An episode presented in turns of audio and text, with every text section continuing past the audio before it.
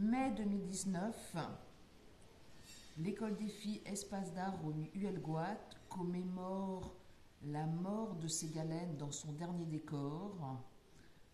En haut du belvédère, à l'aplomb du gouffre d'Huelgoat, disparaissait le poète, sinologue, médecin de marine. L'école des filles, durant quatre jours, commémore sa mémoire à travers des rencontres. Bonjour à tous. Ma rencontre avec Victor Ségalène, elle remonte à il y a un peu plus de 20 ans. J'étais alors étudiante à l'université de Brest et je découvrais son œuvre lors d'un cours de Marie Dolé, qu'on évoquait tout à l'heure. Je salue grandement, j'aurais aimé saluer en vrai. On va l'appeler tout à l'heure. Voilà, exactement. Euh, qui était donc ma professeure à l'époque. Euh, L'auteur breton, euh, en première lecture, m'a paru tout à fait insaisissable et, et impénétrable, euh, jusqu'à une rencontre, une rencontre improbable, que je peux raconter tout à l'heure d'ailleurs, près du Ménésome, en plein hiver, avec François Cheng. C'était une soirée suspendue, un peu hors du temps. Euh, un petit comité s'était réuni pour accueillir le poète et il nous livrait des textes inédits, des sources chinoises, euh, dans, près du cheminée, euh, voilà, de manière tout à fait confidentielle. Et ce projet s'appelait comment, le Ménésome C'était des rencontres littéraires avec des poètes, euh, une petite association euh, avec une jeune, une jeune femme à l'époque qui s'appelait Geneviève. Et Geneviève m'avait donc amené euh, à m'occuper de quelques rencontres. Et, euh, ce moment euh, avec François Chey était évidemment euh, tout à fait précieux. Et lorsqu'il avait livré ses, textes, m'est apparu véritablement une grande révélation. Et c'est alors que l'œuvre de Ségalène s'est ouverte pour moi. J'en ai d'ailleurs fait par la suite mon sujet de mémoire avec Marie Doulet, euh, qu'on évoquait, qui est donc spécialiste de Victor Ségalène, euh, à l'époque à l'université Bretagne occidentale, et elle m'a accompagnée pendant plus d'un an et demi sur cette étude en littérature comparée. Ségalène, depuis, a toujours été pour moi un lieu de rencontre, un point de partage, un jeu de correspondance. Donc avec François Cheng, que je viens d'évoquer, avec qui on a longtemps resté en contact euh, également, et que je salue évidemment grandement. Avec aussi la Chine et Pékin notamment, où j'ai vécu pendant plusieurs mois sur les traces de Ségalène, en reprenant un petit peu euh, ses parcours autour de René Lesse notamment. Et puis, euh, et puis aussi avec ma tante, Armel Salin-Céité, 18e, c'est une spécialiste d'un autre auteur breton, Louisel de Tréogat, euh, plus connu euh, des 18e donc, qui m'a beaucoup aidé dans l'élaboration de mon mémoire, qui nous a quittés il y a quelques mois et que je salue aussi et qui a guidé dès ce moment. Donc c'est une histoire de lien qui m'unit à Ségalène, encore plus aujourd'hui, ici même en Finistère, euh, sur mes terres d'origine, puisque comme on, on l'évoquait aussi tout à l'heure, ma famille maternelle est de Châteauneuf et de Plonévé, donc euh, vraiment je suis une enfant du pays. Je ne vais pas en rajouter davantage, vous aurez compris, c'est avec beaucoup d'émotion que je vous parle, et c'est une invitation euh, qui m'a beaucoup touchée lorsque Françoise, tu m'as invité à, à me remettre sur le chemin de Ségalène, puisque c'est toi. il y a 15 ans à cause de Ségalène Exactement. Et À c'est cause de à cause de Ségalène, à cause ou grâce, oui. Je te laisserai choisir. C'est une invitation donc, qui ressemble pour moi plus à une initiation en fait, euh, lorsque tu m'as invité à me replonger dans ces archives photographiques. J'avais en effet complètement occulté ce pan de, son travail. Euh, je m'étais davantage préoccupée de sa poésie et de sa littérature. Et c'est vrai que par mon champ d'activité professionnelle qui nous a amené à nous retrouver il y a quelque temps, euh, c'est donc la photographie, mon médium aujourd'hui euh, que je travaille. Et c'est- en effet une occasion et encore de nouveau un partage pour moi que de m'interroger sur l'œuvre photographique de Victor Ségalène. Euh, cet endroit, cette, pratique, ce médium, euh, qui me semble être pour euh, l'auteur, en tout cas, le lieu d'un nouveau combat. Un nouveau combat entre le réel et l'imaginaire. Et c'est pour moi, en tout cas, un nouveau lien entre littérature et photographie.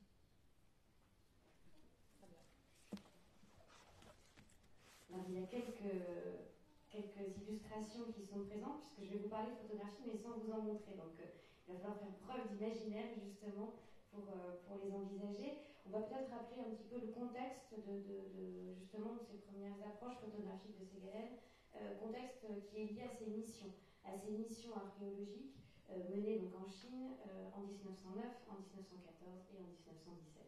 Quand il est à Tahiti, il prend des photos aussi? Merci. je n'avais pas la réponse. Il prend pas de photos. Les premières photos de Ségalène, c'est quand?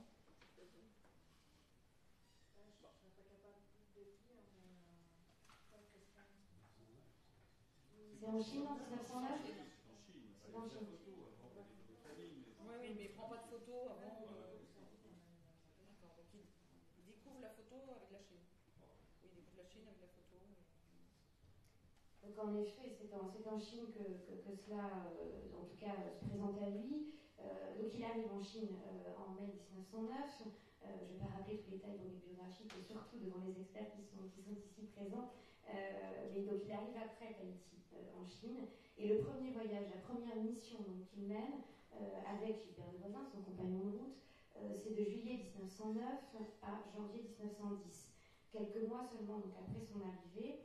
Et c'est une première étape de reconnaissance du territoire chinois, de cet immense empire chinois qui deviendra donc la source de son ouvrage de référence, La Grande Diagonale. Au cours de ce voyage, euh, pour rappeler justement un petit peu ce contexte, il, euh, il prend euh, plus de 180 vues stéréoscopiques au vérascope Richard. Qu'est-ce que c'est que le vérascope? C'est une technique à l'époque qui permet de rassembler deux chambres photographiques. Ce sont en fait deux capteurs qui sont côte à côte, solidarisés dans une même chambre qui euh, donne l'occasion de reproduire en relief, en fait, euh, comme un peu en trois dimensions, ce qu'a toujours cherché Ségalène d'ailleurs dans son, compte rendu de la réalité. Et euh, il faut aussi préciser que ce sont à l'époque, enfin, c'est un matériel assez conséquent, puisqu'en fait il en tire des négatifs sur verre qui font plus de 4 cm sur 10. Donc on a quand même une matière qui est assez importante et imposante à transporter.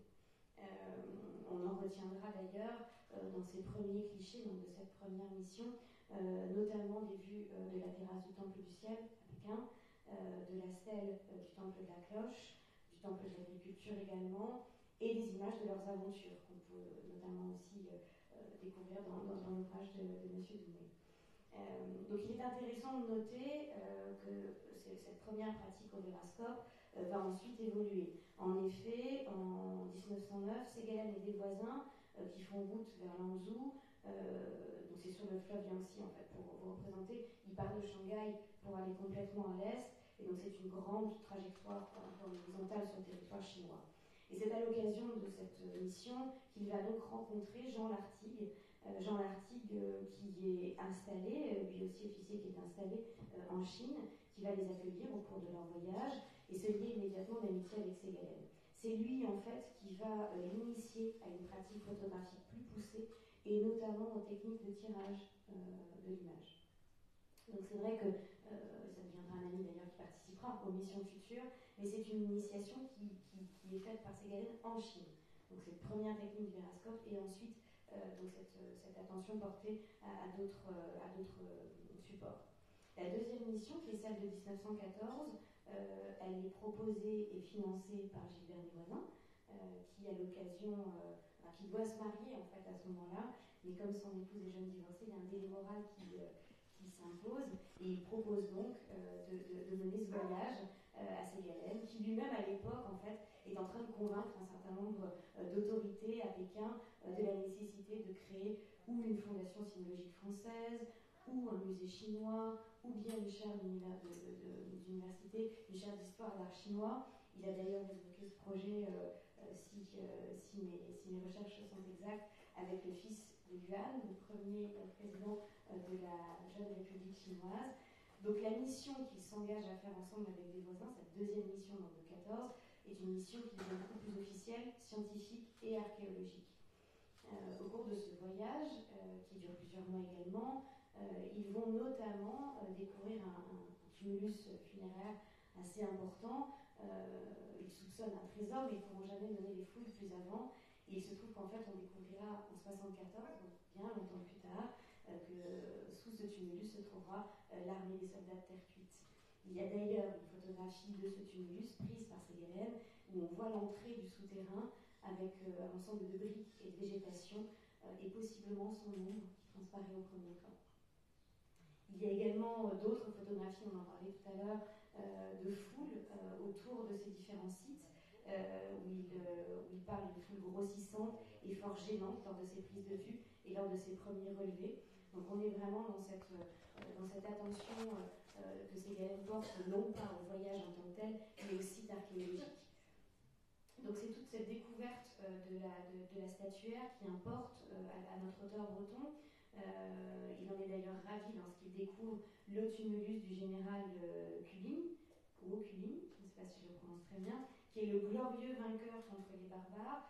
Et en fait, il découvre cette statuette. On voit un statuaire, plutôt qu'une statuette d'ailleurs, un, un, cheval en pierre assez imposant qui piétine un, barbare assez hideux et, et, et, particulièrement déformé. Et en fait, aujourd'hui, cette statuaire est vraiment devenue l'emblème de la Chine et se vend dans tous les bazars pour les touristes à Pékin. Et c'est assez impressionnant de se dire que Ségalen a quand même euh, été à l'origine de ces deux découvertes euh, historiques majeures.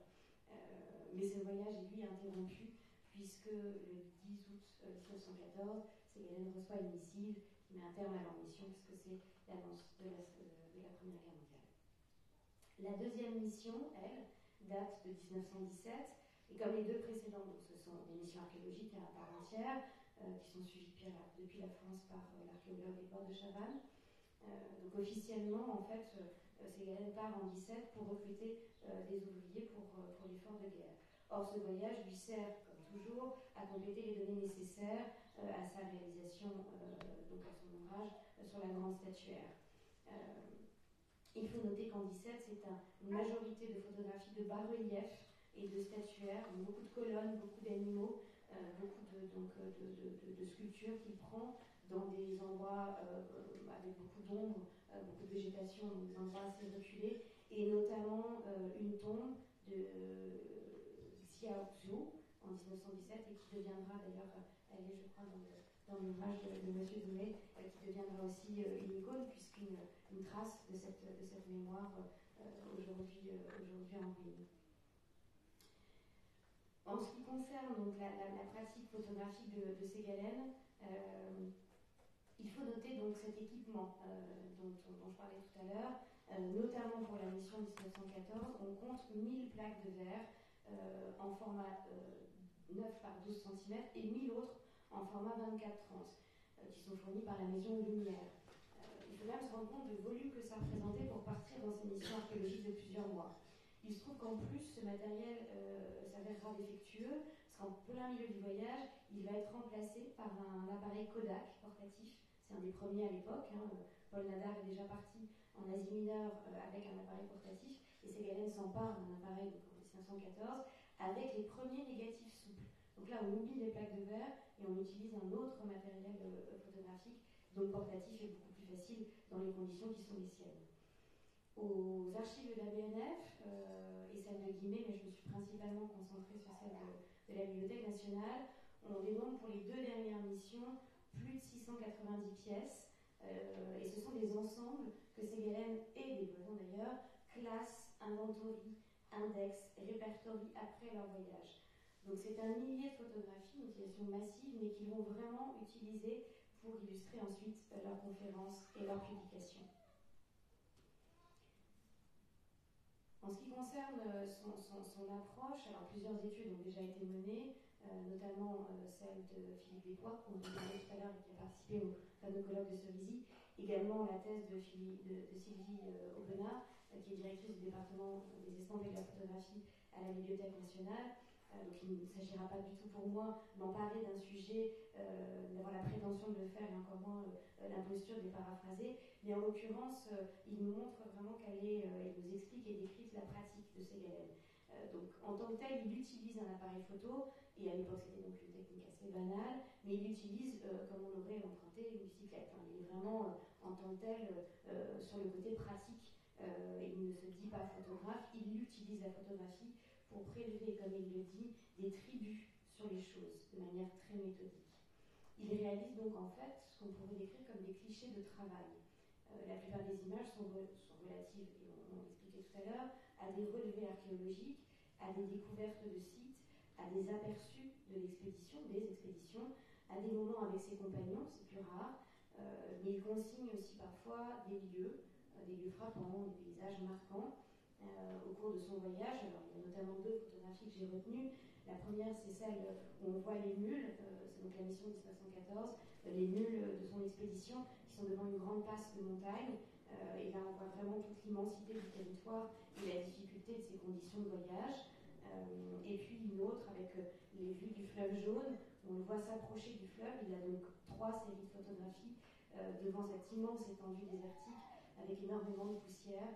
donc on voit qu'il cherche à la fois à saisir l'authenticité d'un paysage et en même temps témoigner de son voyage.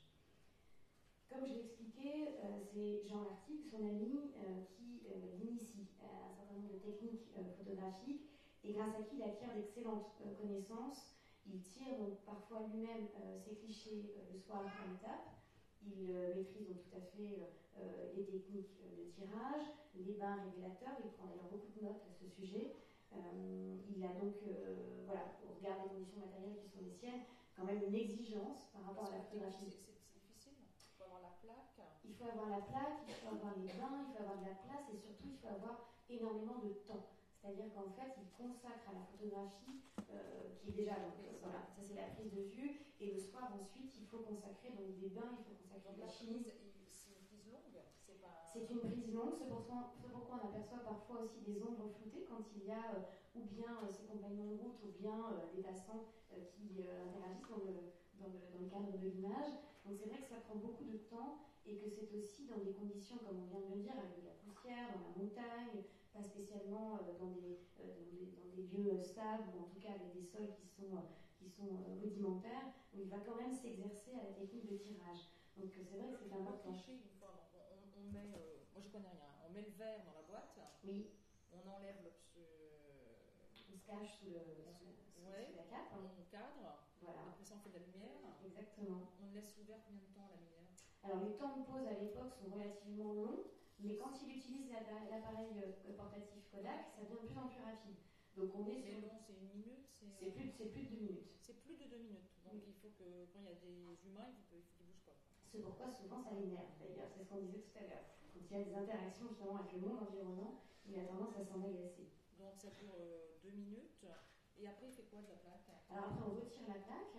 Cette plaque est protégée. Et comme il l'indique d'ailleurs euh, à sa femme Yvonne dans un certain nombre de lettres, il lui dit de bien les protéger parce qu'il ne peut pas tout retirer. Il ne peut pas tout tirer sur place le soir à l'étape. Donc il y a beaucoup de choses qui sont envoyées à sa femme. Euh, et dans les courriers qui accompagnent ces, ces envois, il lui écrit de faire attention, il donne des informations sur le stockage, il faut les emballer, il dit comme de la porcelaine, il faut ensuite utiliser du papier demi-mat, c'est majoritairement ce qu'il utilise. Il lui dit aussi attention au bain de fixation, euh, il ne faut pas utiliser des fixages trop acides euh, parce que ça dissout la couleur rouge. Donc en fait, on est vraiment dans une approche euh, très technique de, son, de la photographie et en effet, ça prend du temps. Ça prend du temps. Tirer le soir, il fait comment alors? Il prend sa plaque? Alors il prend sa plaque, il a les différents bains, il va la tremper, il va faire adhérer le papier et ensuite pouvoir faire en sorte de révéler au fur et à mesure. Donc c'est là où il va faire en fait des tests de tirage. Il va vraiment tester est-ce que rouge, est-ce que clair, est-ce que dense, est-ce que. je dis rouge parce que c'est des couleurs plutôt sépias, mais bien entendu, ce sont des images noir et blanc, bien sûr. On n'est pas encore dans l'univers euh, du Kodak, du Kodak en couleur. Mais en l'occurrence, ça lui prend beaucoup de temps et c'est une attention portée à ce médium. C'est une cuisine, quoi. Exactement. Exactement. donc ces galènes, en fait, s'intéressent euh, à, ce médium pour cette qualité technique et documentaire du relevé, du relevé de ses traces. Mais il est vrai qu'en tant que tel, euh, il, euh, il, est toujours un peu déçu. Et c'est ce que note d'ailleurs Philippe Despois dans, une de ses interventions. il cite ces galènes en disant, qui dit pardon, j'ai passé des heures à dessiner, à regarder, à photographier, hélas, par rapport au cheval piétinant barbare, il y a une déception immense puisque la photographie ne rendra jamais compte euh, de la réalité et la transformera toujours. Donc il est vrai que pour lui c'est une technique qui est très rapide, trop rapide, qui est très technique justement, qui reste à l'extérieur des choses. Le dessin a beaucoup plus d'avantages, euh, et d'ailleurs Philippe Despois l'explique, euh, c'est une technique qu'il associe facilement, c'est-à-dire qu'il regarde, il relève, il écrit, il va photographier, mais ensuite il va vraiment dessiner. Il va même euh, faire des contre-épreuves euh, directement sur les bas-reliefs pour tenter de saisir la réalité de ces, instants. Alors c'est intéressant de le signaler, je me permets une petite digression, c'est qu'aujourd'hui les historiens de l'art, euh, en art contemporain, placent le dessin vraiment dans, la complémentarité de la photographie et comme étant l'exact opposé de la photo. C'est intéressant de le souligner pour ces galènes qui utilisent les deux toujours en même temps sur les mêmes sites. Exactement, comme un yin et un peut-être. Donc ces images, en tout cas de ces galènes, euh, ce sont d'excellents clichés. Euh, comme je le disais, quand on va euh, découvrir les archives, j'ai eu la chance de pouvoir le faire à la Bibliothèque nationale, il est vrai que ce sont beaucoup, beaucoup de boîtes, comme on disait, on a 1000 clichés, c'est quand même très conséquent, mais tous classés, annotés. On voit vraiment l'écriture de Ségalène. D'ailleurs, euh, en idéogramme ou, ou, en français, hein, il associe les deux. Et on voit également qu'il y a beaucoup de formats différents. Il y a beaucoup de doubles. Alors je me suis posé la question avec la conservatrice, est-ce qu'il y avait un tirage qui était fait pour l'État, un tirage, donc on va dire officiel, pour ses albums de mission, ou est-ce qu'il y avait euh, un tirage pour lui, pour ses propres archives? On voit parfois en tout cas qu'il existe deux supports différents. Un papier semi-mat, comme il expliquait, il demandait à, Yvonne lors de, de ses expéditions de, tirer en, papier demi-mat, ou bien euh, les tirages brillants. Alors c'est intéressant de se poser la question, est-ce que les tirages brillants sont postérieurs? En tout cas, on voit qu'il y a beaucoup de variations, beaucoup de recherches de teintes. Il va parler de, de, ces teintes rouges, justement, selon les bains de fixation, mais on voit aussi qu'il y a des tirages qui sont parfois plus jaunis, parfois plus contrastes, parfois plus vaporeux. Euh, il va donc chercher vraiment à révéler la présence des choses, à révéler euh, la présence de ces, de, ruines. Euh, il est quand même à noter que la majorité donc, des, papiers d'arrêté qui sont tirés d'après les, plaques, les négatifs sur verre, sont tous sur la technique du gélatino-bromure d'argent, qui est la technique classique à l'époque, et qui est vraiment celle qui permet d'avoir le meilleur rendu et qui permet d'avoir la meilleure longévité. Euh, ça, c'est très important. Et dans ces prises de vue, on voit qu'il va tourner. Il va vraiment essayer de chercher euh, sous tous les angles et sous toutes les coutures euh, la réalité de ces objets. Alors, il y a notamment une série qui m'a particulièrement impressionnée, c'est celle des lions ailés. Donc, ça, c'est la mission de 1917 où en fait il découvre donc une, allée funéraire et une statuaire de lion ailé, je crois qu'il y en a également dans, l'ouvrage euh, un petit peu en fond, de questions de euh, où on voit vraiment cette allée funéraire euh, avec ses lions ailés qui apparaît au fur et à mesure du regard, et Ségalène s'approche et prend des photos vraiment systématiquement au fur et à mesure, exactement, qui apparaissent en fait dans des champs. Euh, c'est vraiment un endroit, enfin ce sont des lieux agricoles, hein, on est vraiment sur, une, sur des territoires qui ne sont pas du tout, qui ne considèrent pas du tout l'archéologie et ses, et ses, et ruines. Et, donc, et donc en fait, s'empare vraiment de cette, de cette réalité et va photographier étape par étape tout autour de ces lions, déblayer un petit peu le terrain et va vraiment essayer de les saisir sur toutes les coutures.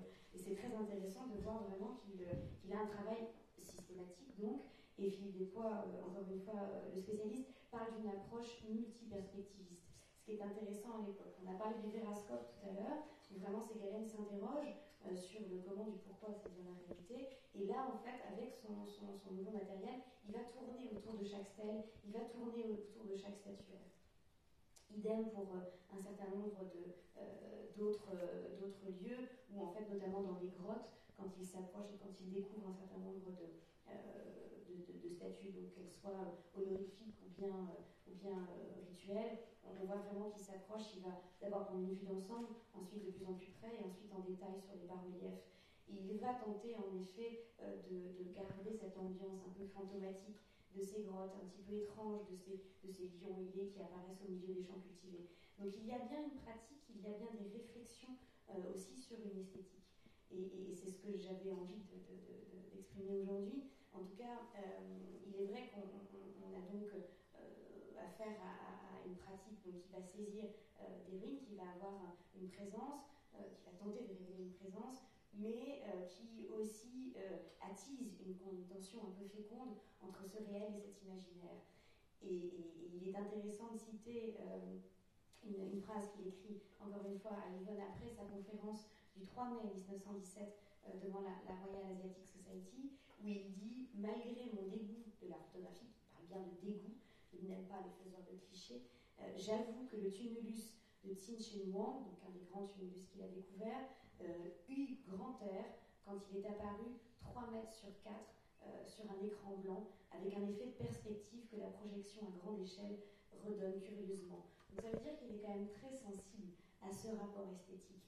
Il y a donc quelque chose, me semble-t-il, d'intéressant et qui, laisse transparaître une attention portée. Il n'est pas uniquement sur l'utilisation documentaire, et sur un aspect euh, donc, euh, vraiment, on va dire, classique et archéologique, mais il va euh, en tout cas tenter de saisir autre chose. C'est pourquoi j'insistais sur l'interrogation. Y a-t-il une œuvre photographique en tant que telle? Non, puisqu'elle n'apparaît pas en tant que catégorie dans son travail, c'est un outil, mais en même temps il s'y intéresse. Comme il s'intéresse d'ailleurs à tout ce qui lui échappe en tant que tel. C'est une, euh, c'est stimulant, cet entre-deux, cette zone de tension, c'est une zone de création pour lui.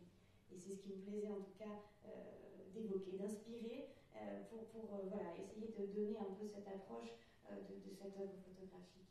Ce qui est intéressant, et je me permettrai de, de conclure sur cela, c'est que Ségalène a quand même inspiré beaucoup de photographes, notamment des photographes contemporains, et j'en citerai deux. il s'agit de Thierry Girard, qui a fait tout un travail, et Christian Doumet d'ailleurs a écrit un magnifique texte sur ce travail, euh, sur euh, les traces de Ségalène. Il est parti 90 ans après l'équipée euh, de 1914, en s'inspirant des feuilles de route de Ségalène, donc à, retracer ce parcours. donc c'est 6000 km de Pékin au Yuan, donc à l'extrême sud-ouest de la Chine, pour l'actualiser ce parcours, pour refaire vivre cet itinéraire, mais sans aller chercher sans aller chercher étape par étape à prélever voilà, des, souvenirs ou en tout cas des témoignages, mais à s'inspirer. Il parle d'ailleurs non pas d'une fidélité textuelle, mais d'une affinité intellectuelle.